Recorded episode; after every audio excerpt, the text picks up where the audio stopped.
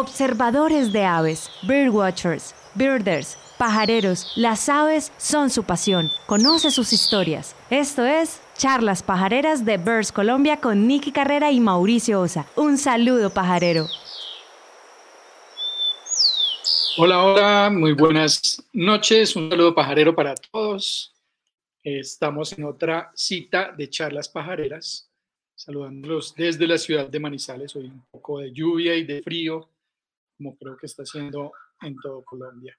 Saludándolos como todos los miércoles, arroba Niki Carrera Levi. Hola. Buenas noches, un saludo pajarero para ustedes. Gracias por acompañarnos, como siempre, cada miércoles a la misma hora por el mismo canal y en buena compañía, arroba Mauros. Hoy tenemos una invitada que queremos muchísimo y que eh, siempre pues hemos compartido mucho con ella y nos ha recibido y bueno, mejor dicho, nos ha ayudado muchísimo en este mundo pajarero y por aquí ya tenemos conectada a Gloria Lentijo. Y antes de recibir a Gloria Lentijo, como lo dijo Mauro, alguien que queremos mucho, alguien de la casa, eh, hay personas con las que nosotros, quiero aclarar, cuando decimos que son de la casa es porque hemos compartido viajes, experiencias, han estado con nosotros en el Big Year, eh, son personitas que uno lleva en el corazón. Antes de darle la bienvenida a Gloria, quiero saludar a todas las personas que están conectadas. Gracias por acompañarnos.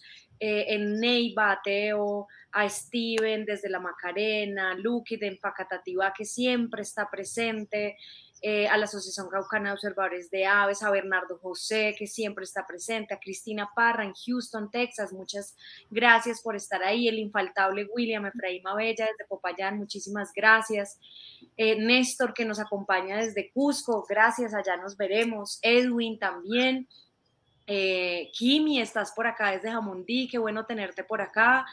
desde la reserva en Amalaca, Ana María, hola, qué, qué lindo saludarte y también Edwin en, en Perú, del, del, Santuario Histórico de Busque de Pomac. Bueno, esperamos conocerte, Edwin, y muchas gracias a todos ustedes por estar conectados, de verdad, nuestros más sinceros afectos. Ahora sí, sin más preámbulos, sin hablar tanta carreta, bienvenida mi Glorita Lentijo a este espacio pajarero donde conocemos quién está detrás de bambalinas. Hola a todos, muy buenas noches gracias, gracias por la invitación, Nicky Mauro. Me encanta estar hoy aquí con ustedes y muchas gracias a todos los que están conectándose hoy a Charlas Pajareras. Un gusto, gracias a todos. Pues Glorita, muchas gracias por, por aceptar este invito que teníamos hace días por ahí pendiente. Pues se llegó el día de conocer tu historia, entonces pues como siempre, como le decimos a todos los invitados cuando arrancamos este espacio, es que nos devolvamos en la historia, devolvamos el cassette, devolvamos el carrete y bueno, empecemos desde el principio. ¿Quién es Gloria Lentijo? ¿Dónde nació? ¿Cómo fue tu infancia? Empecemos por ahí. Bienvenida a las Pajareras, Gloria. Bueno, muchas gracias. Bueno, pues esa es una historia un poco larga, pero voy a empezar por decir que soy de Manizales. Eh, mi familia toda, tanto de papá como de mamá, es de Manizales. Eh, pero cuando yo nací, mis papás me llevaron a Cali o me trajeron porque en este momento estoy en Cali. Así que, eh, pues mi papá em, vino a Cali porque tenía un trabajo nuevo en Cali, entonces pues me trajeron cuando tenía un mes eh, y llegamos a vivir a Cali. Así que en Cali fue pues como toda mi, mi infancia, el colegio, la universidad, eh, aquí eh, siempre estuvimos, pero digamos que mi, mi, vida siempre estuvo muy ligada entre Manizales y Cali, porque todas mis vacaciones, la Semana Santa, los puentes, íbamos a Manizales eh, a pasar Navidad con la familia, así que pues como que siempre fue como entre las dos, entre las dos ciudades por, por muchos años. estudié pues aquí el colegio, en un colegio de, de solo niñas. Eh, y, y, yo, digamos que, pues creo que siempre estuve como muy en el, en el foco de, del tema como de la biología y de las ciencias, entonces como que ya un poquito más, más grande, eh, pues mi papá mi papá nos llevaba a mi hermano y a mí siempre a los ríos que están como cerca a Buenaventura, al Escalarete, a San Cipriano, a Zabaletas, entonces como que siempre íbamos de parche eh, con mi papá, que siempre fue pescador eh, y le gustaba desde, desde muy niño el monte y pescar, entonces pues siempre como que aquí era muy fácil desde Cali ir, ir a, esos, a estos sitios, a estos ríos que eran, que eran muy cerca y súper bonitos en esa época, pues no eran como tan turísticos como, como son hoy, que eran pues como muy, muy solos y fácil ir. Entonces siempre como que íbamos de parche a estos sitios. Eh, y ahí como que, bueno, empecé como mucho que me gustaba la naturaleza y era como curiosa. Eh, y como a los no sé, tenía como 13, 14 años, mi papá eh, empezó a bucear, se metió en el cuento del buceo, entonces como que nos arrastró un poco a mi hermano y a mí. Y, empezamos como en ese, en ese mundo de, del buceo, de, involucrarnos, de mirar. Entonces yo hice mi, mi curso de buceo, me certifiqué, no sé, cuando tenía como 15 años. Eh, y, y, entonces como que ya, bueno, empezamos como en ese cuento y me, me empezó a gustar como el tema del mar y tal, eh, pero nunca como que pensé que mm, al final podía como tener como una profesión o algo parecido como, como respecto a, al buceo o al mar o, o, a la, o a la vida en el mar, ¿no? Pero, pero ya cuando estaba como en 11 en el colegio, pues que empieza como ese, ese apuro de, bueno, ¿qué vas a estudiar? Y uno está ahí como, oh Dios, ¿qué voy a hacer en mi vida? ¿Y qué voy a hacer con la vida? a los 16 o 17 años y eso es como una cosa, un estrés horrible. Y, y, en mi colegio pues daban como charlas y como que algunos papás que tenían como varias, pues como diversas profesiones, pues iban al colegio y daban charlas como de lo que ellos hacían en sus, en sus, en sus trabajos. Y, y yo me acuerdo que a mí como que nada me llamaba la atención, o sea, como que yo no encontraba que iba a estudiar. Yo sabía que me gustaba como la ciencia y como, como el tema como biológico, pero realmente no sabía qué iba a hacer. Y, y empecé a pensar como en muchas opciones, entonces pasé por bacteriología, microbiología, eh, agronomía, veterinaria, eh, o sea, bueno, una ingeniería química era como la que iba como punteando. Em, hasta que, pero no había realmente nada que yo dijera como, uy, sí. Pero mi hermano en todo este cuento del buceo, él tenía eh, una amiga que también buceaba, era instructora de buceo, y esta, eh, esta chica le ofreció a mi hermano eh, ayudarle con sus clases de buceo. Entonces, mi hermano iba todo el tiempo a las piscinas Alberto Galindo aquí en Cali y, era como el, el cargatanques de, de los cursos de buceo. Entonces mi hermano me dijo, eh, ¿no quieres hablar con esta chica? Ella es bióloga eh, y, trabaja con ballenas. Y a mí me gustaban los delfines con todo este cuento del buceo y tal, pero pues como que yo nunca había considerado eso. En aquellos días, pues estudiar biología era una cosa rarísima. Eh, y entonces, pues yo, bueno, finalmente me fui a hablar con esta chica. Esta chica era bióloga marina y trabajaba en la Fundación Yuarta, que es una fundación que tiene muchísimos años eh, aquí en Cali y trabajan con ballenas jorobadas en el Pacífico colombiano. Yo me fui a conversar con ella y ella me empezó a contar qué era estudiar biología y sobre todo biología marina en la Universidad del Valle. Entonces, pues yo quedé como, wow, esto me parece súper chévere, esto es definitivamente lo que yo quiero estudiar. Entonces yo me fui para mis papás y les dije, voy a estudiar biología. Y mis papás como, oh, yo me acuerdo que mi mamá me dijo, bueno, nosotros te apoyamos, pero tú estás segura que con esta carrera probablemente no vas a tener mucho campo de acción ni vas a poder como, pues básicamente conseguir plata. Eh, y yo dije, pues sí, mamá, pero no sé, a mí esto como que me parece muy chévere. En esa época, pues eso era como, estudiar biología era como de hippies, como de locos, como de gente que pues que nada que ver, o sea, como que, bueno, era muy raro, pero mis papás siempre como que me apoyaron cuando les dije, no, esto es como lo que yo quiero. Al final, yo llegué al colegio y yo me acuerdo que en 11, pues uno presentaba en esa época el llamado ICFES, que hoy son las, las pruebas a ver, pero en esa época se llamaba ICFES y uno pues que uno presentaba el ICFES y en, el, en mi colegio, pues las profesoras, como la directora de curso, llegaba y, le, y, decía, bueno, vamos a hacer la lista de las universidades a las que se van a presentar y desde acá del colegio, pues les ayudamos a conseguir como los formularios y toda la información que se necesita para presentarse a la universidad. Yo me acuerdo de todas mis compañeras como la Javeriana, eh, los Andes, uno hacían para Bogotá y bueno, el externado y tal. Y yo dije, yo hacia un Univalle. Y, todo el mundo fue como, ¿qué? ¿Cómo que vas a estudiar en Univalle? ¿Qué es esto? Eh, yo fui la única del colegio que me presenté a una universidad pública eh, y pues me presenté a biología en la Universidad del Valle y no tenía ni plan B ni plan C. O pasaba en Univalla Biología o, o no sé, o me iba a quedar cesante.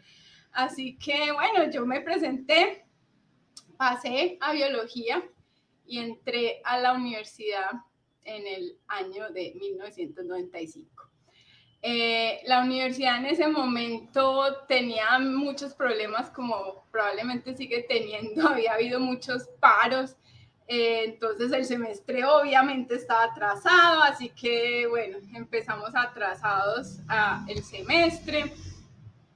Y pues nada, entré, entré a biología pensando claramente que iba a estudiar biología marina, porque eh, me gustaban los delfines y, y, ya me gustaba el mar y buceaba, entonces como que todo iba llevándome a que el plan iba a ser estudiar biología marina pero eh, pues uno tiene un plan, pero a veces esos planes pues no, no pegan. Entonces, yo, yo empecé biología en Univalle, en ese momento eh, era como cinco semestres de, de, básico y luego uno en el quinto empezaba el énfasis y el énfasis podía ser biología marina, entomología, genética, zoología o botánica.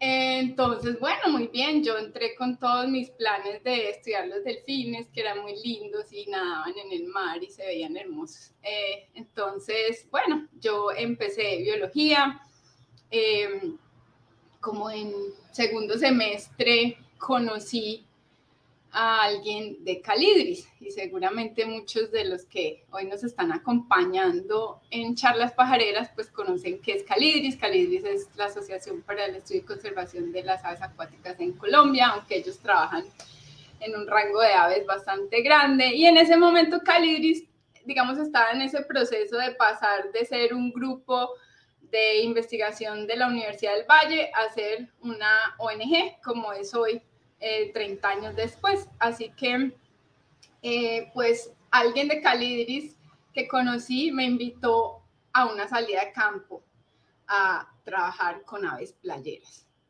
Y yo como que dije, ¿y eso es qué? ¿Eso con qué se come? ¿Y qué son las aves playeras? ¿Y, y este parche qué? Pero al final, pues el parche era cerca de Buenaventura, en la famosa eh, bahía de Punta Soldado, pues la bahía de Buenaventura en Punta Soldado, que es como una, una punta o un extremo de, de la bahía de Buenaventura, donde había una base em, del ejército y un faro. Y allá había un proyecto para anillar aves playeras migratorias y poder hacer seguimiento del movimiento de estas, de estas aves. Y yo pues no tenía ni media idea de aves, a mí eso no me llamaba la atención, pero pues me llamó la atención que la salida de campo y la invitación eran en la playa, en el mar. Entonces, como a mí me gustaba el mar y me gustaban los delfines y entonces yo iba a ser bióloga marina, pues entonces yo dije, bueno, listo, pues me voy para allá. Y entonces eh, fue mi primera salida de campo realmente formal en segundo semestre, que era yendo a dormir, porque las salidas de campo de, de la universidad, eh, pues ya largas, eran como desde quinto semestre, o sea que yo estaba como recién desempacada en este, en este parche y, y pues me fui para allá con, con, con toda la, la, la, buena voluntad y ¿no? la actitud, eh, pero también con susto y como con mucha expectativa. Yo, yo no conocía como la, como, cómo era la dinámica de estas salidas de campo, no conocía casi la gente con la que iba. Y, y, obviamente estaba como, uy, bueno, vamos a ver esto qué. Y llegamos allá y esto era pues unas condiciones guerreras. Eh, había que dormir en el piso, en un corredor, eh, no había baño, no había agua eh, y, y había que pues cocinar en una cocina que básicamente era un mesón con una hornilla eh, y allá con la marea, pues esta casa, el agua entraba, salía, entraba y salía. Esto era como una inundación permanente eh, de charco en esta casa. Como les contaba esto, este, este sitio donde se hacía el trabajo era pues bastante, bastante rústico. Y yo llegué y pues me acuerdo que la, primera noche de esta salida de campo fue como, eh, bueno, Gloria, por favor, eh, te toca hoy eh, hacer la comida. Y habíamos llegado por la tarde, o sea que yo pues me tuve que poner a hacer la comida, yo no había podido ir a, ir a la playa ni ver cómo era pues como este cuento ni nada, y yo como que, uy, no, esta salida de campo sí está terrible, qué cosa tan harta. bueno, finalmente pues yo hice la comida, y, y, había que ir a llevarla a la playa porque todos estaban en la playa trabajando. Eh, así que bueno, mi primer día, eh, mi primera estrenada, llegué yo a la playa cuando, bueno, los encontré a los demás allí trabajando y empecé como a ver cómo era este cuento de, de las playeras y empecé a mirar, bueno, eh, era una cosa fascinante, o sea, ponían redes de niebla, los pájaros llegaban mamados de su viaje de migración y casi que caían en esas redes como no puedo más. Eh, y, y, uno los podía coger facilísimo, o sea, eran como, como eh, súper dóciles, porque ellos, ellos eran como, ya llegaban tan cansados y tan sin energía que, que era muy fácil capturarlos. Entonces, eh, los metíamos como en, unas, como en unas cajas de tela eh, que tenían, era una caja y tenían arriba como una manga. Entonces uno metía el pajarito por ahí y lo dejaba allí como que reposara y después lo sacaba y le hacía, lo pesaba, lo medía, eh, le ponía el anillo en la pata. En esa época pues obviamente no existían los GPS ni nada por el estilo, así que todo era súper manual y si de pronto uno, uno, cogía un pájaro que tenía ya un anillo, entonces había que escribir el código que venía en el anillo para poderlo reportar eh, en algún lugar donde, donde la gente pudiera saber que uno había capturado ese pájaro. Entonces, pues yo llegué y empecé a ver todo este movimiento en la playa y como todo el mundo trabajando y como todo el mundo haciendo y todo el mundo cogiendo los pájaros y no sé qué y yo como, ¡Ah! ¿qué es esto tan chévere? Y alguien me dijo como, vení, pues saca, saca uno de la red. Entonces como que bueno, ya me fueron enseñando cómo sacar un pájaro de una red de niebla, cómo tenerlo en la mano, cómo cogerlo, cómo medirlo. Y, y empecé como a meterme en eso y me pareció una cosa increíble y, y fascinante poder ver como que un pajarito que me cabía en la mano había volado miles de kilómetros desde Norteamérica hasta esa playa en la mitad de la nada eh, y, había llegado y era como, wow, esto es como increíble. Para mí eso fue, fascinante y fue como el, el punto que cambió la historia de mi vida profesional, porque finalmente desde ahí fue que yo decidí dedicarme a las aves. Me metí a ser socia de Calidris, así que empecé a hacer cosas relacionadas con aves, empecé a trabajar con, con voluntariados, a ir a dar charlas sobre sobre aves en diferentes regiones, íbamos mucho al Pacífico, a, a, pues a cerca Buenaventura, a Juan Chaco, a ladrilleros, a hacer talleres con niños, eh, íbamos también a hacer talleres en, en, la laguna de Sonso, empezamos a hacer los censos navideños, eh, los censos de aves acuáticas, empecé como a ir a los encuentros nacionales de ornitología y empecé a meterme como en este mundo de los pájaros eh, y me empecé a encarretar, y me empecé a encarretar y empecé a tener amigos pajareros, entonces empecé a aprender, empecé a ir a pajarear, eh, ya luego pues empezó como todo el proceso de, de, del énfasis en la universidad, ya que ya había que escoger uno por qué lado se iba a meter, y yo pues decidí que me iba a meter por zoología. Se me olvidó la biología marina, se me olvidaron los delfines y yo ya, o sea, suerte que te vi, ya pájaros. Así que empecé mi énfasis en zoología. Eh, luego pues tuve la, la fortuna de, de, ser estudiante del profesor Humberto Álvarez, pues una de las, de las personas más, más influyentes en la ornitología del país.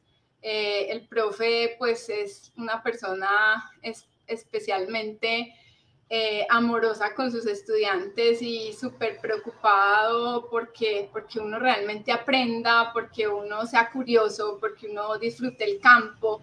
Y, y fue muy, muy bonito que cuando, cuando empecé a ver ornitología, ya la clase en la universidad, pues yo ya sabía de pájaros, entonces como que fue muy chévere porque pude como aprovechar un montón esa clase y pude aprovechar mucho las salidas de campo con el profe Humberto y, y ahí ya como que ya estaba súper, súper encarretada.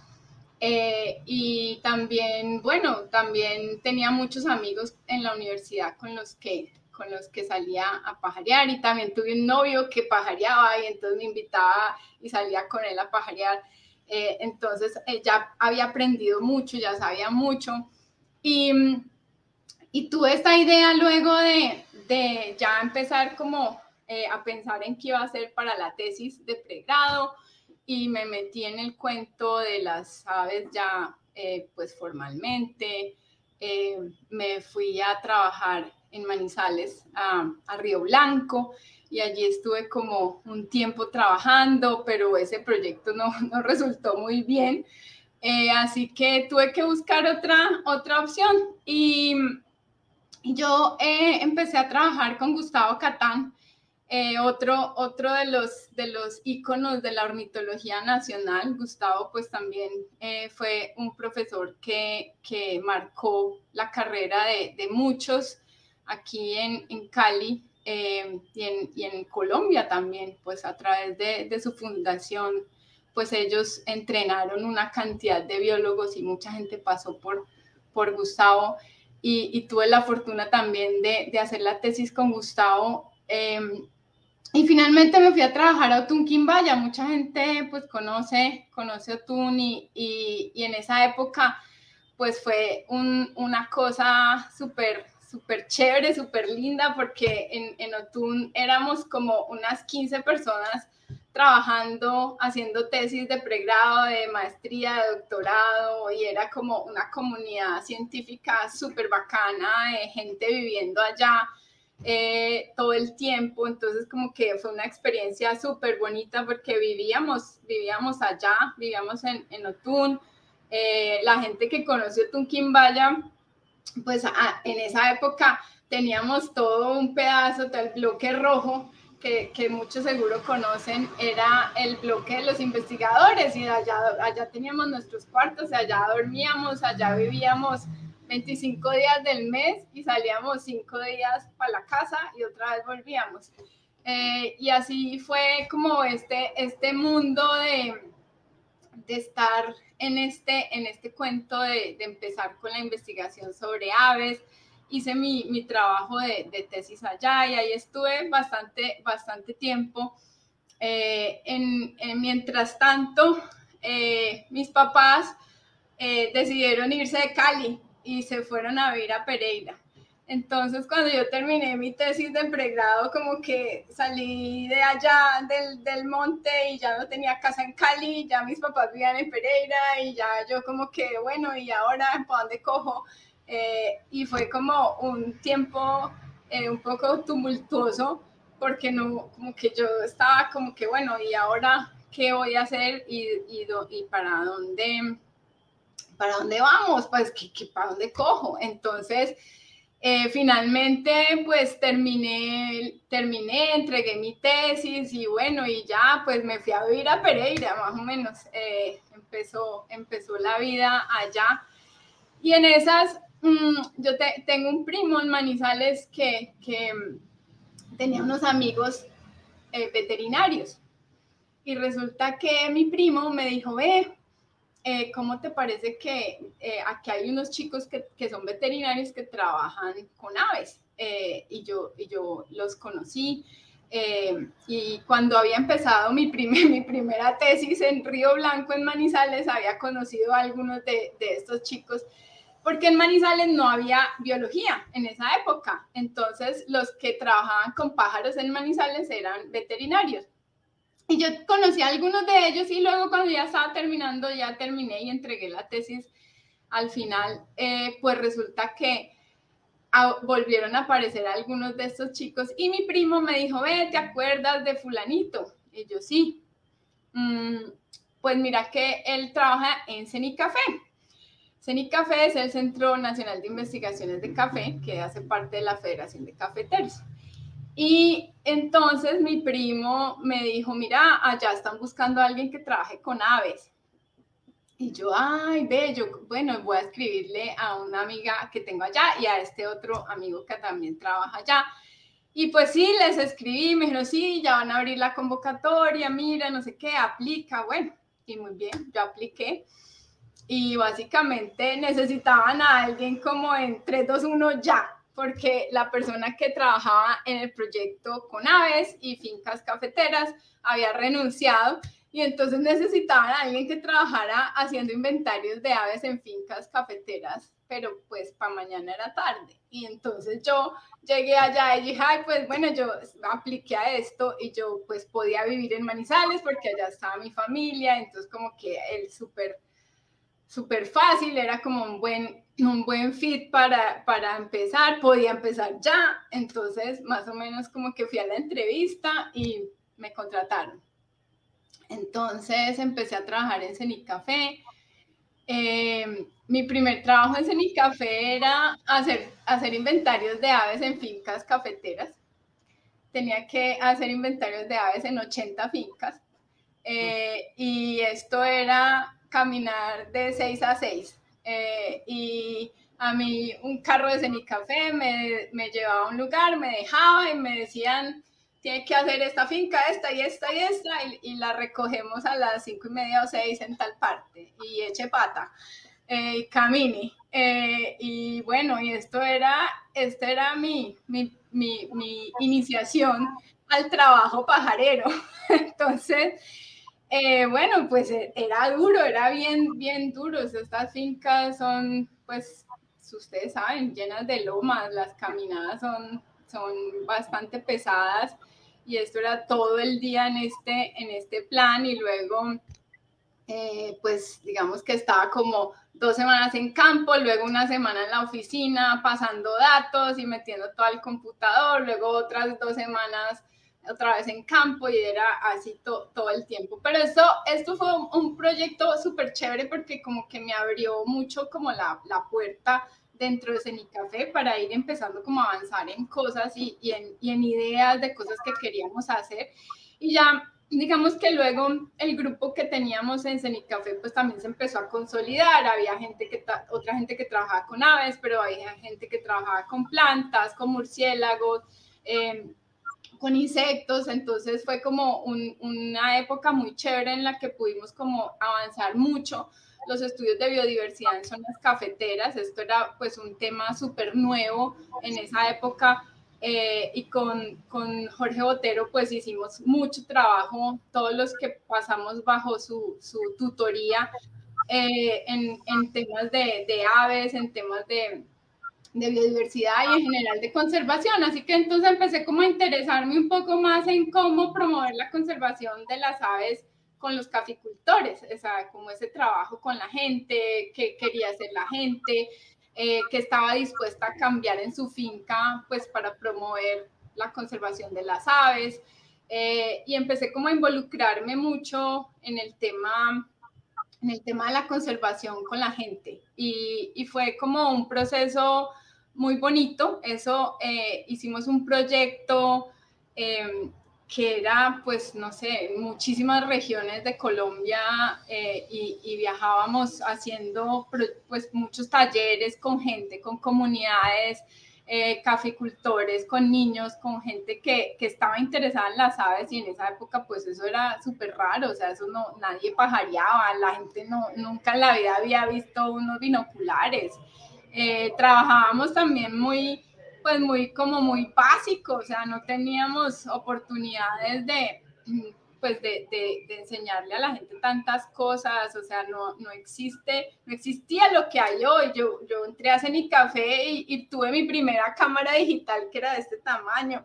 Eh, no habían fotos digitales, no había gente que hiciera ilustración, entonces hacer un, un, afiche de aves para los caficultores era todo un reto porque de dónde te sacabas las imágenes, o sea, que, que era, era muy difícil y me acuerdo que hicimos, por ejemplo, un afiche de aves en zonas cafeteras y, y, la, y eran las fotos de las caritas de los pájaros que capturábamos en los monitoreos con redes y con mi mini cámara digital eh, marca Kodak de un megapíxel, un, o sea, era lo más básico del planeta. Tomamos las fotos de los pájaros, eh, solo la carita, y al final hicimos un afiche muy lindo que todavía está en Otunquimbaya, abajo en la, en la, donde está la guagua, cuando uno va subiendo para Otún, en la, en la cabañita de aguas y aguas de Pereira, tienen todos los afiches de Cenicafé que nosotros produjimos, o sea, descoloridos y todo, pero allá están.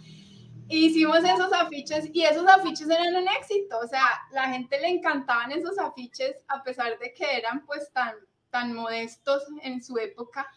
Eh, pero, pero ayudaban un montón y la gente, la gente estaba súper, súper contenta de, empezar a trabajar con aves. Entonces, al final eso a mí me abrió como una perspectiva súper diferente. Tuve como la oportunidad de ir a lugares increíbles de todo el país cafetero, en lugares donde de pueblos en los que uno nunca en la vida ha oído nombrar. Eh, y, y, fue, fue increíble y ahí, ahí conocí gente increíble que, también marcó mucho mi, mi vida. Y, y, al final, pues, eh, decidí que yo quería como aprender más, que, que, quería estudiar un poquito más el tema de, de, de, la conservación con la gente y que yo no quería como dedicarme a la ciencia ornitológica pura y dura, de hacer monitoreo y de analizar datos, sino que yo quería hacer cosas más prácticas y trabajar más con la gente y trabajar más por la conservación. Y decidí empezar a buscar para irme a estudiar. Y allí pues me gané una beca, me fui a estudiar a Estados Unidos, hice una maestría en conservación eh, y eso me dio como muchas más herramientas para volver y seguir trabajando con los caficultores y seguir trabajando en lo que se llama como la dimensión humana de la conservación. Eh, y, este, y este fue como un, un, un, momento muy, muy chévere, muy chévere en, en, mi, en mi carrera. También en, en el, en, el, en, los laditos, pues hacía parte de la Sociedad Caldense de Ornitología, y allí pues también hicimos muchas cosas, organizamos encuentros de ornitología eh, y empezamos a, a, a, dirigir los censos navideños. Eh, en el 2007 eh, empezamos como el proceso de, de, un poco como de organizar los censos navideños, de asegurarnos que la gente reportaba los datos después de ir a hacer los censos y que, y que lo reportamos también a, a, la base de datos de Audubon eh, a nivel internacional, porque esos datos como que quedaban aquí y nadie sabía dónde estaban esos datos. Entonces como que fue un, un, un proceso que empezamos desde la sociedad, y empecé yo como a liderar mucho ese, ese proceso eh, de los censos navideños y a organizar la información.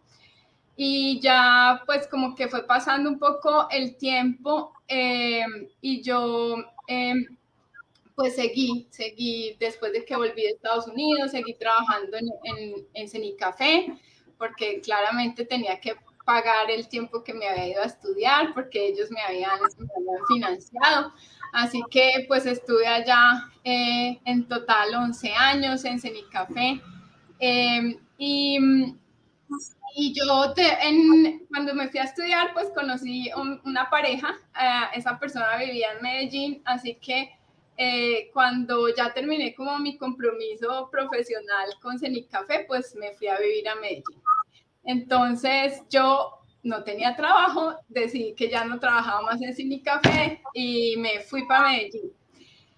Y resulta que eh, como el mundo siempre es un pañuelo y la vida da muchas vueltas, pues yo em, llevaba mucho tiempo haciendo esto de los censos navideños y eh, me contactaba con eh, el, el coordinador o el director de los censos navideños en Audubon. Audubon pues es una ONG de Estados Unidos de conservación de aves, la más antigua y más eh, grande. Entonces yo de cuando en vez hablaba con este señor y le decía, mire, aquí van los datos de Colombia, eh, todos los años, ¿no? O sea, este era como el plan de todos los años. Y entonces hubo un año cuando me fui para Medellín que, que él me dijo como, Gloria, necesito los datos de Colombia. Y yo, uy, venga, es que me estoy yendo del trabajo, tengo que dejar todo listo y yo me voy para Medellín y pues eh, deme, un, un tiempo, yo termino esto pues eh, y, yo mando todo. Y entonces me dijo como, eh, pero qué chévere que, que de pronto pudiéramos conversar porque sé que en Audubon pues eh, el, el, la gente del programa internacional de Audubon está eh, interesados en, en, trabajar de pronto pues por fuera de Estados Unidos y en Colombia. Eh, yo te voy a poner en contacto con, con alguien de acá. Y yo, bueno, sí, muy bien. Pues resulta que me puse en contacto con John Myers y seguramente muchos de los que están hoy aquí pues también conocen a John y ustedes también, Nicky Mauro. Eh, y resulta que yo conocí a John John era el esposo de una de mis amigas de la maestría en Estados Unidos. Eh, y, pues fuimos muy amigos mientras estudié y mientras estudié allá. Entonces como que, eh, claro, John me manda un correo diciéndome como, Gloria, no puede ser, mira, yo ahora trabajo en Audubon, eh, me gustaría que hablemos, eh, quisiera que, que miremos oportunidades para empezar a trabajar en Colombia. Eh, y bueno, y entonces empecé a, hablar con John y esto fue como la, la manera en la que empecé a trabajar con Audubon eh, ya desde hace ocho años y empezamos a abrir camino en Colombia, a trabajar aquí y creo que mucha de la gente que está hoy conectada por ahí, a Jaruen, que mandó un saludo y a Jorge Moreno, eh, no, no, he visto quién más eh, de nuestros pupilos está conectado, pero empezamos ese proceso de trabajar en aviturismo en Colombia, de, implementar proyectos para entrenar comunidades que hicieran parte de, de, del mercado de aviturismo como guías locales. Eh, y esto empezó como una bola de nieve que fue escalando y escalando y pues hoy en, hoy en día mucha gente ha pasado por, por los entrenamientos de Audubon, muchos de ellos están hoy en día trabajando en aviturismo, otros trabajan en conservación, otros trabajan en monitoreo de aves, y hay unas historias maravillosas ahí que todas caben en charlas pajareras porque hay gente maravillosa haciendo cosas maravillosas por el país que me encanta y me hace sentir súper orgullosa y, y, como muy esperanzada en que lo que hacemos y el trabajo que hacemos pues finalmente como que va dando va dando frutos y se va viendo que la gente está, está avanzando, que la conservación de las aves ha ido avanzando. Yo, yo siento eh, muchísima emoción cuando, cuando veo hoy en día la cantidad de gente pajarera y cómo, cómo este tema se ha como permeado en la sociedad de una manera increíble. Eh, es, es, maravilloso ver que, que, que, hay niños, que hay adultos que, que no tienen nada que ver con la ciencia, que no tienen nada que ver con la biología ni con la ornitología y que simplemente disfrutan de las aves y de salir a pajarear. Cuando yo empecé a pajarear, y me, o, a trabajar y me preguntaban, ¿tú qué haces? No, pues trabajo con pájaros. ¿Y eso qué es? ¿Y eso para qué? Y eso sí da plata. Y a usted sí le pagan por eso.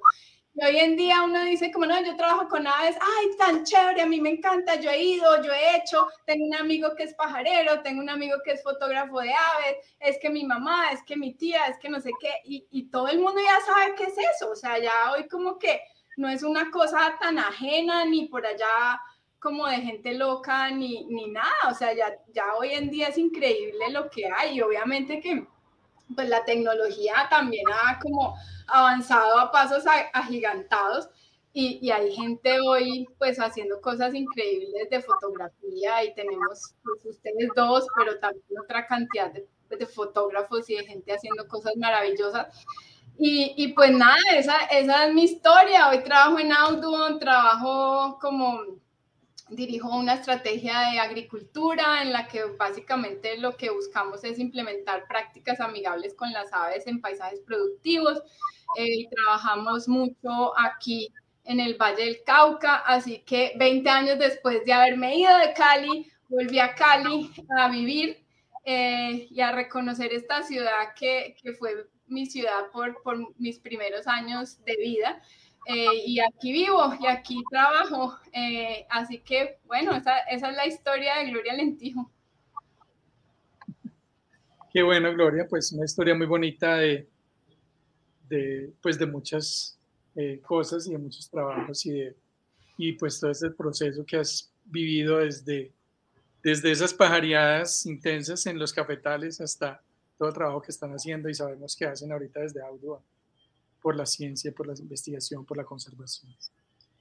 Bueno, abrimos sección de preguntas para las personas que hacerle preguntas eh, a Gloria. Tenemos mensajes muy bonitos, Gloria, que te escriben, Jorge Moreno, eh, personas que, que, han trabajado contigo y que seguramente eh, no conocían esta historia o que de pronto la conocían a medias. Precisamente Charlas Pajareras es para eso, para conocer esos personajes tan bonitos como tú, que han hecho mucho.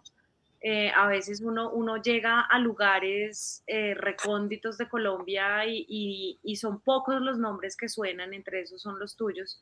Y, y precisamente espacios para eso, para, para que tengamos precisamente eh, conocimiento de, de todas estas personas maravillosas. Bueno, vamos a ver si hay preguntas por acá. Eh, hay un mensaje muy bonito de Jorge Moreno que dice, un abrazo enorme, super gloria, mil y mil gracias por todo el apoyo desde, desde mucho antes de Audun y desde Audun con todo el equipo, también a Jaruen, a Pacho, a Wally, a todos por siempre apoyando esta sinergia. Yo creo que eh, esos, esos cursos que ha hecho Audun también han sido muy importantes para Colombia, para enriquecer el conocimiento y de verdad que eh, para todas las personas que están presentes, pues si tienen alguna duda, de pronto que quieran despejar sobre Audubon o, o sobre algún tema en específico, pues aprovechemos el momento. Por aquí dice William Efraín Bella, hay una pregunta y dice, ¿cómo han evolucionado los censos navideños en Colombia y qué enseñanzas nos dejan? eh, bueno, William es parte de los censos, eh, así que eh, es una pregunta que también también puede responder, pero creo que, pues, digamos que hoy en día los censos navideños son nuestro, como nuestro programa bandera a nivel nacional de monitoreo a largo plazo, a pesar de que, pues, de que hoy con el Global Big Day, pues hay como mucha, mucha información y muchos, digamos, medios y mucha competencia al respecto del Global Big Day, pues los censos navideños son súper importantes porque llevamos 23 años haciendo censos. Este va a ser nuestro 23 año. Em, Así que los censos son una, una, una base de datos invaluable para Colombia.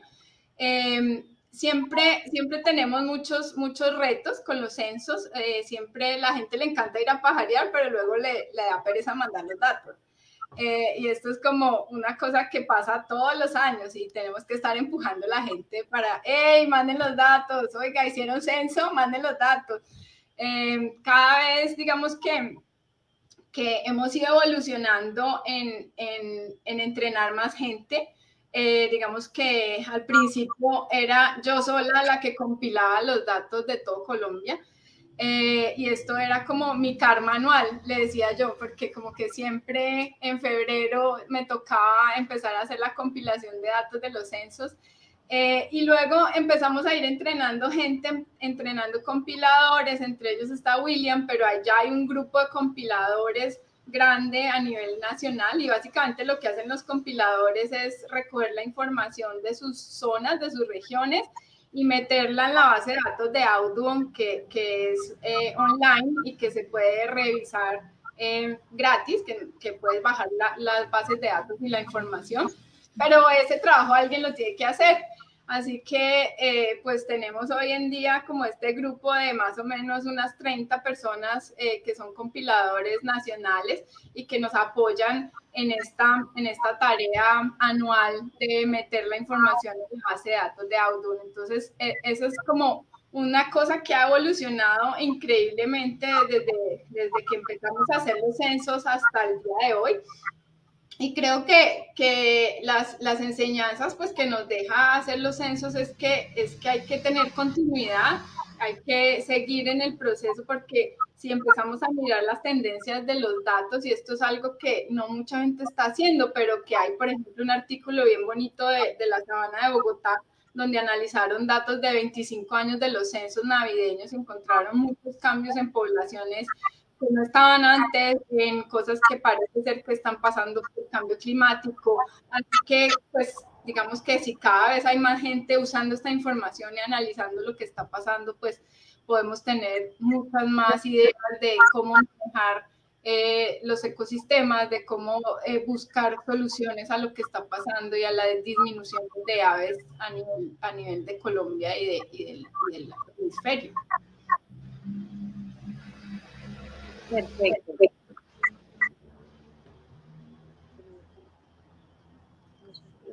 Sí, está preguntando que si siguen las aves migratorias con GPS.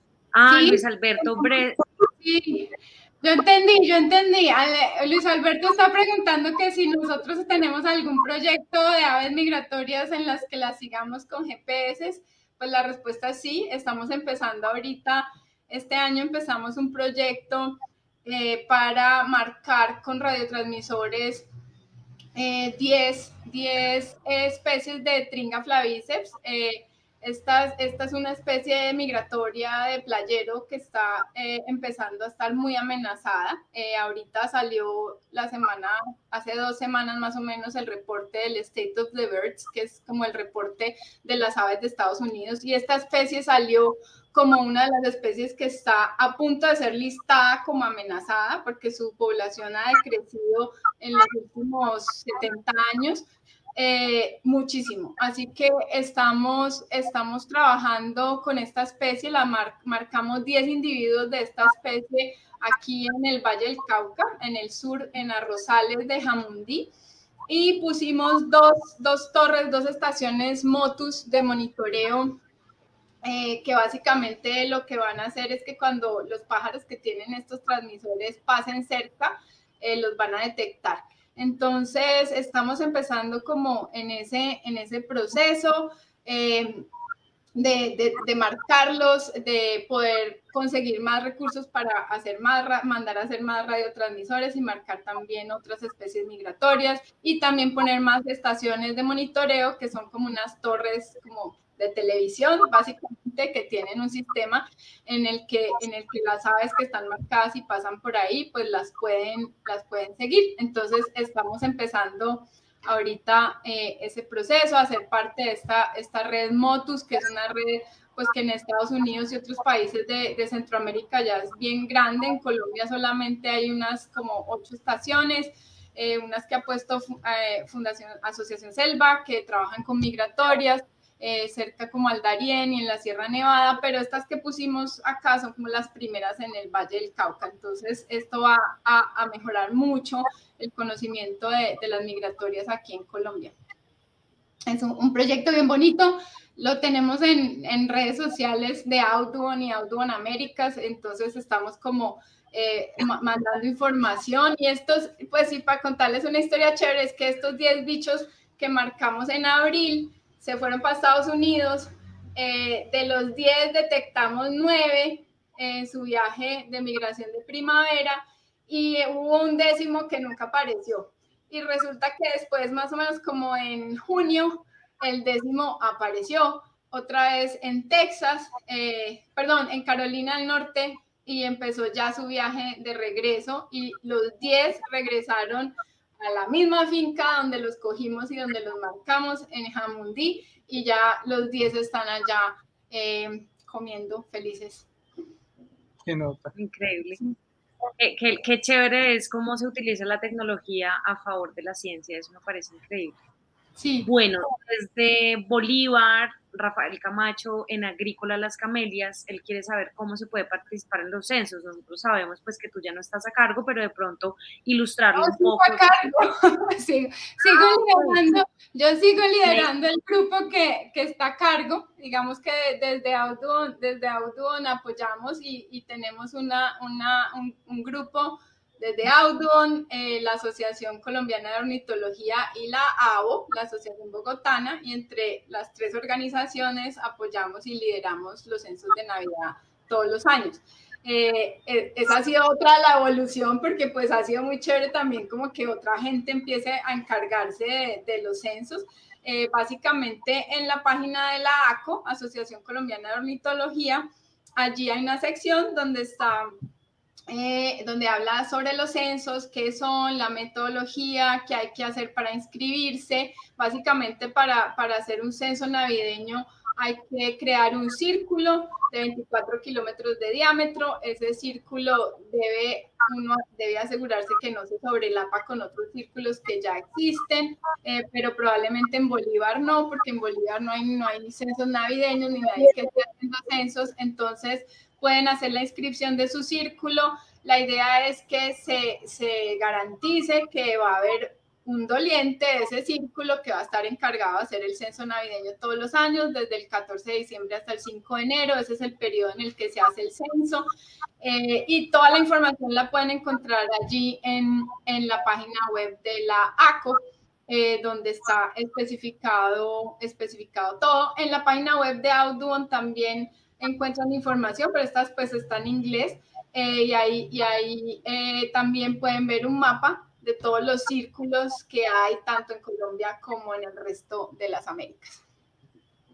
Genial. Bueno, entonces ya sabe Rafa que tiene que meterse. Rafa le tocó sacar la cara por Bolívar. Sí, pero también, o sea, si quieres, si quieres, eh, pues nada, me puedes también escribir eh, y, también podemos eh, apoyarlos con la, con la creación de un círculo nuevo y, podemos ver cómo, cómo, es la mejor manera de que ustedes puedan seguirlo y hacer continuos los censos eh, en su localidad.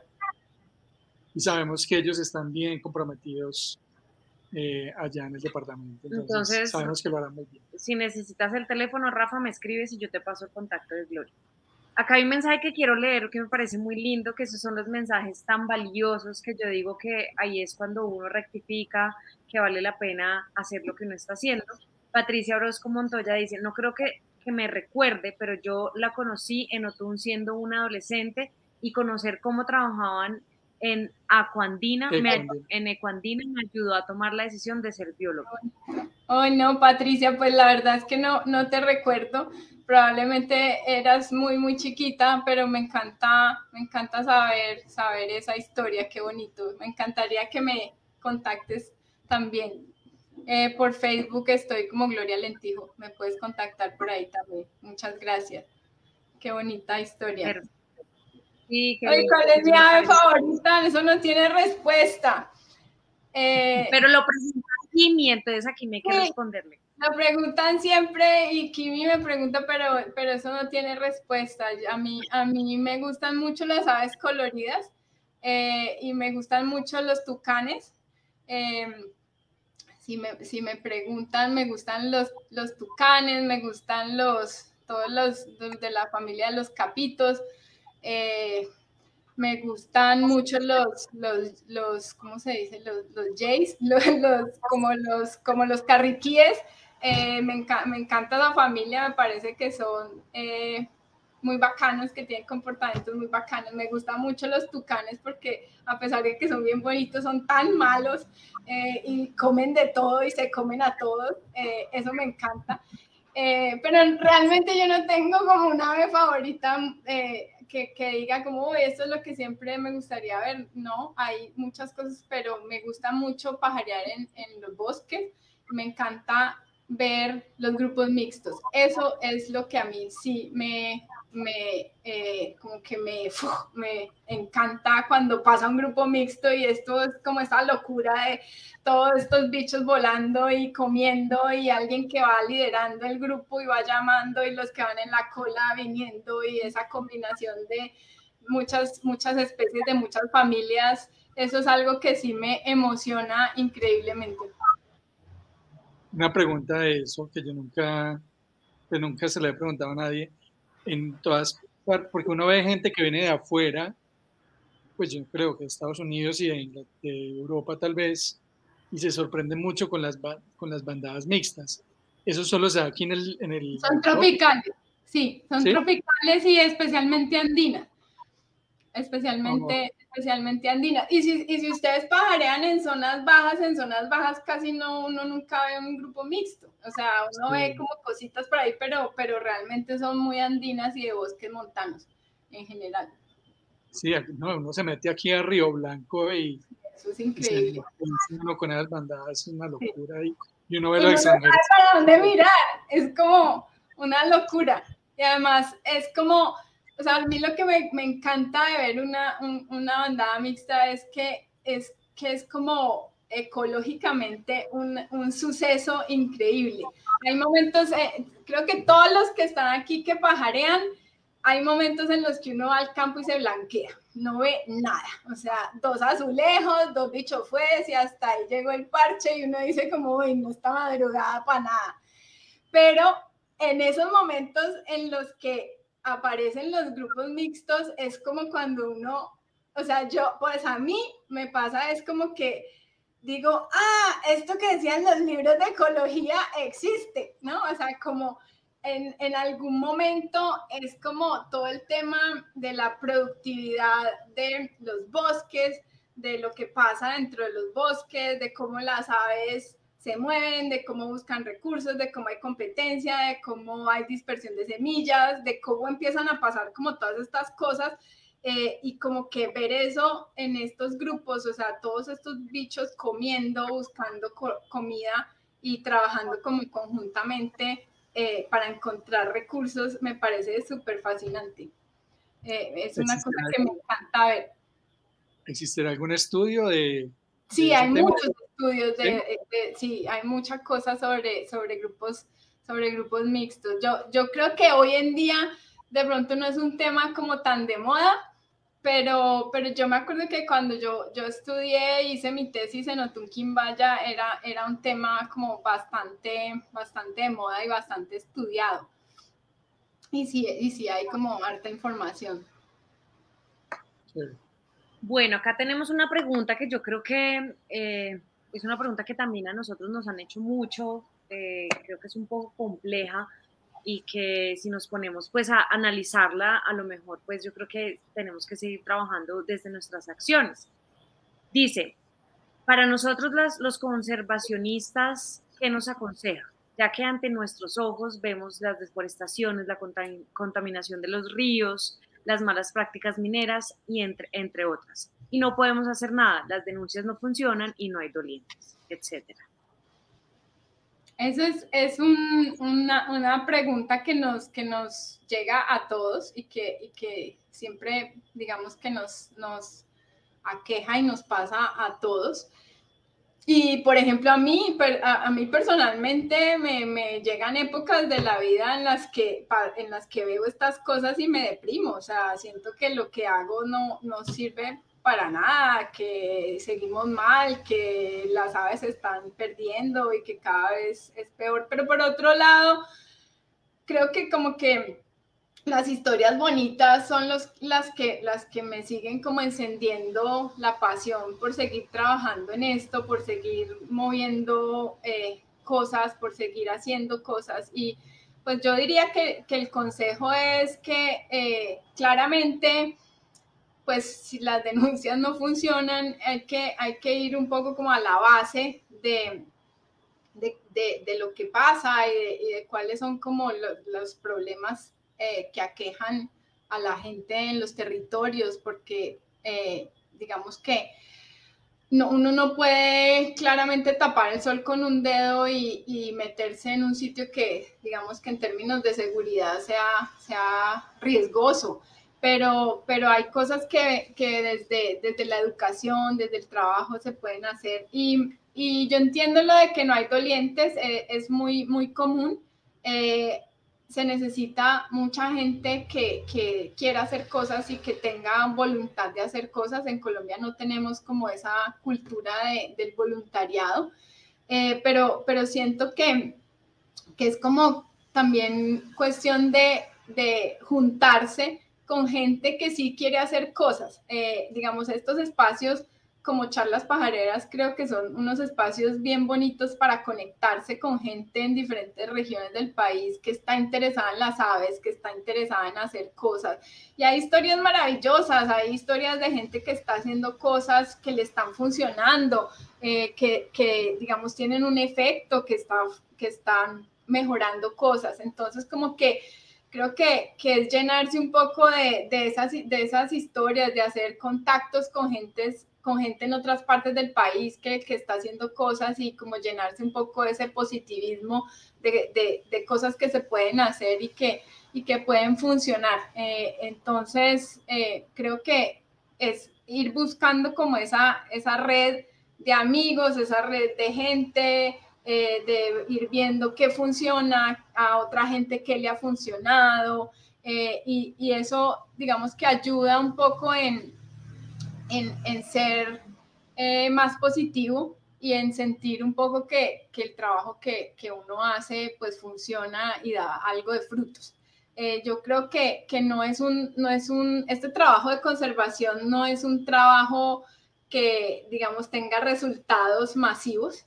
Eh, es un trabajo que se construye día a día, poco a poco, a pie y a pulso, eh, pero para mí, una de las cosas más bonitas es, es escuchar las historias de, de, gente que yo he tocado con mi trabajo en algún momento de mi vida profesional y que hoy están en, en lugares donde están haciendo cosas maravillosas por, por, las aves y la conservación en general. Entonces creo que, que eso es como, como de lo que uno se tiene que aferrar en este trabajo que hacemos, que, que en algunos casos pues eh, es difícil y, también da, ciertas decepciones.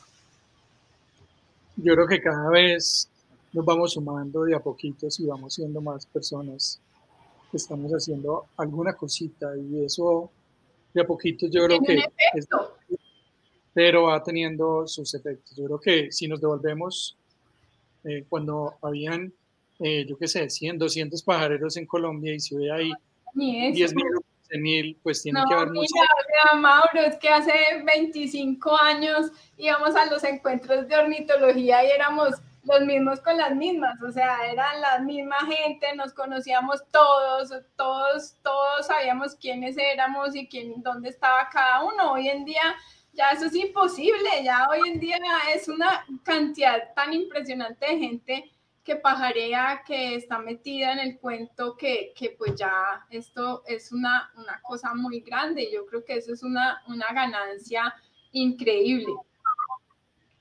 De acuerdo. Por acá, Ciro Alfonso Mora González dice, somos una cooperativa de caficultores del Catatumbo para norte de Santander.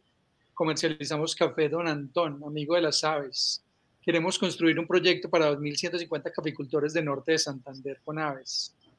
Eh, ¿Ustedes tienen desde Auto algún, algún proyecto? ¿Pueden ayudar en algo para desarrollar proyectos de este tipo? No, no tenemos en este momento ningún proyecto con aves, pero pues Ciro sabe que yo con todo el amor del mundo eh, lo voy a apoyar. Eh, Ciro es una persona que tengo en mi corazón desde hace muchísimos años eh, que trabajamos juntos en Toledo, Norte de Santander, así que pues en cualquier momento allí estoy para lo que te pueda ayudar. Chévere. Y también hay proyectos de cafés amigos de las aves, hay, bueno, por ahí hay unos proyectos muy chéveres desde Smithsonian, Selva creo que trabaja temas, bueno, creo que por ahí hay proyectos interesantes de Podemos conectar. Súper. Bueno, seguimos aquí con preguntas. Byron Pardo dice, ¿qué importancia aportan los censos y si conoces de los censos de aves migratorias para la ecología y abundancia de las especies del país y conocimiento del grupo? Bueno, ya hablé un poquito de eso sobre, sobre con la pregunta anterior, pero básicamente eh, los censos son súper importantes para conocer el estado de las poblaciones de aves. Eh, entre más años hagan, eh, hagan censos navideños o censos de aves acuáticas, que son como los, los programas de censos que adoptó el país en el año 2000 con la primera Estrategia Nacional para la Conservación de las Aves, eh, son, son bien importantes para, para conocer qué está pasando y cuál es el estado poblacional de, de, muchas especies que están sufriendo amenazas por diversas, diversas causas. Así que eh, tienen una gran importancia. Como dije, hay, hay, hay un artículo eh, que analiza los datos de los censos navideños para el Círculo de la Sabana de Bogotá. Lo pueden encontrar en, en la página web de la ABO. Eh, y, o, simplemente en Google. Eh, y es un artículo bien interesante con un análisis eh, bien hecho sobre la información de los censos navideños en todo, este, en todo este tiempo, estos 25 años, porque el Círculo de Sabana de Bogotá es el círculo más que más censos tiene en Colombia y ha sido continuo desde 1990. Entonces, es una información supremamente valiosa eh, que cualquier persona puede descargar de la página web de Audubon y, la, puede analizar. Ojalá hubiera más gente en, las regiones con más capacidad para analizar estos datos, pero, pero hay información muy valiosa allí. Sé que también hay gente de, Santander em, que ha hecho algunos análisis de los censos navideños de, de, sus regiones. Eh, también un grupo de, de, la Universidad Javeriana de Bogotá han estado trabajando en análisis de varios de los círculos que son como los que más tiempo llevan de censos. Entonces son bien importantes para entender qué pasa con nuestras aves, cuáles han sido las, las especies que más han estado eh, amenazadas en el tiempo y ver cuáles son los cambios que han ocurrido con, con, esas, en esas regiones que podrían estar dando indicios de qué está pasando con esas aves.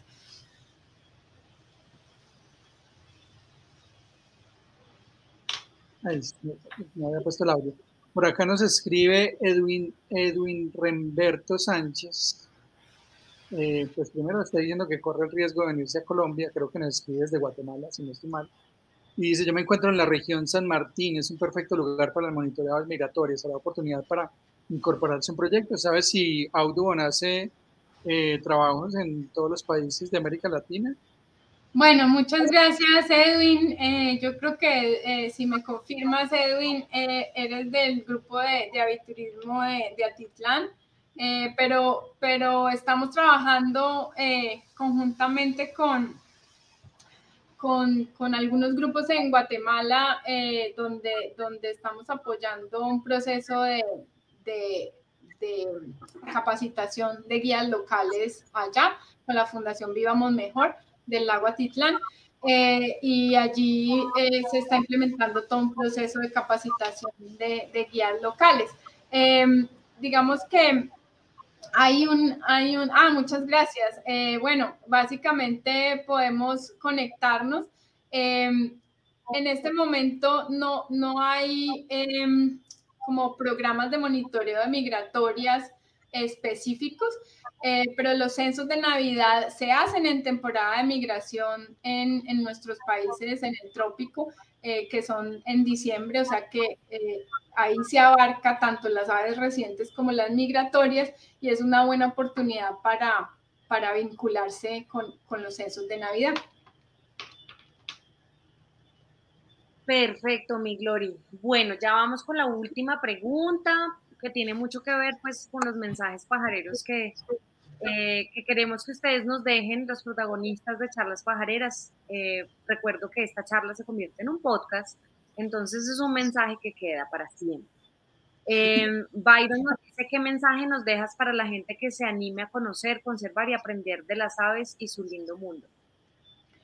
Bueno, eso es una pregunta difícil, pero creo que, que las aves, las aves son, son, son muy carismáticas eh, y, a pesar de que pues uno habla porque le gustan las aves, pero digamos que creo que las aves son, son organismos eh, vivos muy carismáticos, fáciles de ver, las, la gente siempre ha tenido una conexión ancestral con las aves porque las aves están en todas partes. Entonces, eh, nos sirven para, para millones de cosas, eh, para indicarnos cómo están los, los ecosistemas, cómo está la salud de los ecosistemas y a través de las aves podemos usarlas como una aproximación para entender mucho de lo que pasa en la naturaleza y de cómo funciona el equilibrio de, de la naturaleza en general. Entonces, eh, las aves son como este puente para encontrar espacios, para, para usarlas para educar,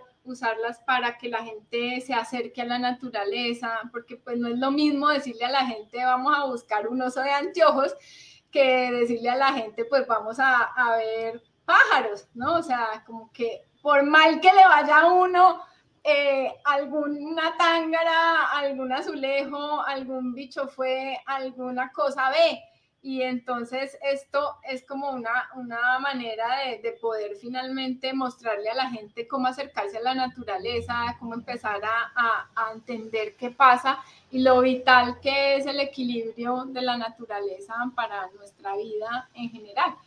Eh, creo, que, creo que es como, como el mensaje que, que diría, use, usemos las aves para que la gente se acerque a la naturaleza y la entienda eh, porque, porque cuando vamos entendiendo las aves, eh, vamos entendiendo conceptos mucho más complejos de, de la ecología y de, cómo funciona la naturaleza. Así que es, es una manera de, de, ir como despertando el interés de la gente a medida que, que vamos entendiendo más a las aves.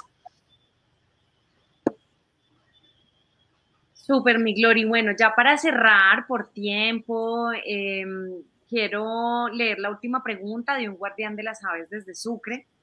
Eh, yo creo que es, es un guardián que, que, tiene algo muy especial y es que él hace un trabajo por las aves en libertad. Y está haciendo un trabajo, ¿verdad? Muy bonito. Él es Marcelo. Eh, y pues él te manda un saludo desde el Golfo de Morrosquillo. Y Marcelo dice, eh, eh, bueno, primero que cómo estás y que saludos a todos. ¿Qué recomendación le das a las personas que les gusta encerrar a los pajaritos? Precisamente ese es el trabajo que le ha venido haciendo y hago un agradecimiento público porque tú, ay, me dieron ganas de llorar y todo, eh, me mandaste una cámara y esa cámara, eh, pues es la cámara con la que él empezó a tomar fotos y creo que eso no tiene precio y él está aquí conectado y te hace esa pregunta. No, mil gracias, mil gracias por estar hoy aquí acompañándonos. Yo soy feliz de ver tus videos y tus, y tus posts y todo y te sigo siempre. Eh, y me late el corazón cada vez que mandas un, mensaje. Eh, yo, yo siento que, que el tema de, de, los pajaritos encerrados es, es una cosa que le, le, duele a uno como en el corazón cada vez que, que lo ve pero también hay que entender un poco como el otro lado y es que es una cosa muy cultural, especialmente en la costa caribe de nuestro país, pues es una tradición que viene de generaciones eh, de mucha gente que, que, lo, que lo hace y que aprendió a hacerlo y lo fue pasando a sus hijos y de ahí a sus hijos y allí vienen pues generaciones y generaciones haciendo esto como una cosa que pues realmente la gente no, pues no la ve como algo, como algo mal. Entonces, como que también hay que entender un poco que eso viene de una cultura de gente que lleva mucho tiempo haciendo eso. Entonces, digamos que, que, creo que el, consejo es un poco como no recriminar, eh, pero, pero sí como, bueno, ven, eh, tratemos de hablar de esto, ¿qué, qué te parece? ¿Por qué lo haces? Eh, bueno, te cuento que hay muchas aves que están disminuyendo, muchas aves que están en peligro y si se acaban las aves, pues pueden pasar muchísimas cosas. Entonces, es como empezar a hablar con la gente y es lo que tú haces, ¿no? O sea, creo que al final es, es la labor que, que maravillosa que tú haces en tu, en tu comunidad, pero a la, a la vez que vas haciendo esa labor de, de educación, más gente va entendiendo, más gente va cambiando y mira que te ha funcionado. Yo sé que hay, que hay chicos que, que ya han entendido, que hay chicos que han liberado algunas aves, que tampoco es lo mejor, pero digamos que hay que entender como el proceso, pero empezar ese, ese, ese, ese camino de ir hablando con la gente, de ir educando a la gente, eh, pues es, es una, una, manera de, de, hacer algo y con pequeños pasos eh, siento que, que las cosas van cambiando. Creo que hoy en día también las redes sociales ayudan un montón a, a, a, difundir estos mensajes, a difundir la comunicación sobre, sobre las aves, sobre lo amenazadas que están algunas especies que, que, a la gente les gusta tener en cautiverio. Así que es súper importante este, este proceso que tú haces y que, y que sigamos haciendo. Súper, mi Glory, muchísimas gracias. Yo creo que han sido unos mensajes muy, muy bonitos, muy contundentes. Cuando tengas un tiempo, pues te invitamos a leer todos los mensajes que quedan aquí registrados precisamente en honor a ti, que eres la invitada del día de hoy. Y por último, pues el infaltable mensaje pajarero para todas las personas presentes y los que van a escuchar este podcast. Bueno, eh, el mensaje pajarero es, es, es difícil, pues después de todo lo que ya hablé, eh, pero, pero creo que el mensaje es que sigamos conectados, que sigamos conectados por las aves, porque, porque las aves nos conectan, son, son maravillosas, son, son símbolos de, de, lo importante que es vivir en armonía con la naturaleza, de, vivir una, una, una vida eh, digamos, un poco coherente, ¿no? Como que nos gustan los pájaros, pero hacemos un montón de cosas que son incoherentes con las aves. Entonces, ¿cómo, cómo empezar a entender que, que las aves nos muestran un camino de, hacer, de, de, vivir una vida coherente con, con, que nos guste la naturaleza y, y, nos conectan con tantas personas que hacen cosas maravillosas y que tienen historias increíbles eh, para mostrar que hacen parte de, de, esta Colombia tan compleja en la que vivimos, pero que nos dan esperanza para, para seguir trabajando por las aves y por, por un país en paz. Súper. Eh, qué lindo mensaje, qué lindo mensaje y, y, y de la mano con, con lo que siempre hemos pensado y es esa coherencia, cómo de verdad las aves nos hacen ser coherentes en la vida. Gloria, muchísimas gracias. Eh, nunca se me olvida, creo que la primera vez que te vi fue por allá en el 2016 en un encuentro de clubes en aquí en Manizales. Eh, y bueno, desde esa época pues hemos compartido muchas veces y, y siempre aprendemos mucho más y bueno, hoy aprendimos eh, un poco más de tu historia y todo el trabajo que has hecho y todo lo que has aportado a este mundo maravilloso de las aves y sus ecosistemas. Entonces te mandamos un abrazo. A eh, ustedes miles de gracias por la invitación. Eh, me pareció súper chévere estar hoy aquí. Y bueno, espero verlos pronto también en Manizales, en el Congreso de Aviturismo. Los que van a estar por allá, eh, búsquenme. Me encantaría conocerlos a todos. Mil gracias. Claro que sí. Y dentro de ocho días los esperamos en un nuevo episodio, en una nueva charla pajarera y nos vamos a ir hacia el Perú con Denis Osorio, que nos va a contar su historia y estaremos entrevistándolo allá directamente en Cusco. Nos vemos eh, dentro de ocho días. Glorita, un abrazo y nos vemos aquí en Manizales. Chao, gracias. Y esto fue otro capítulo de Charlas Pajareras, todos los miércoles a las 7 de la noche hora colombiana por Facebook Live. Recuerda que nos puedes seguir en nuestras redes sociales como arroba Colombia, arroba Carrera Levi y arroba Mauro Osa. Un saludo pajarero.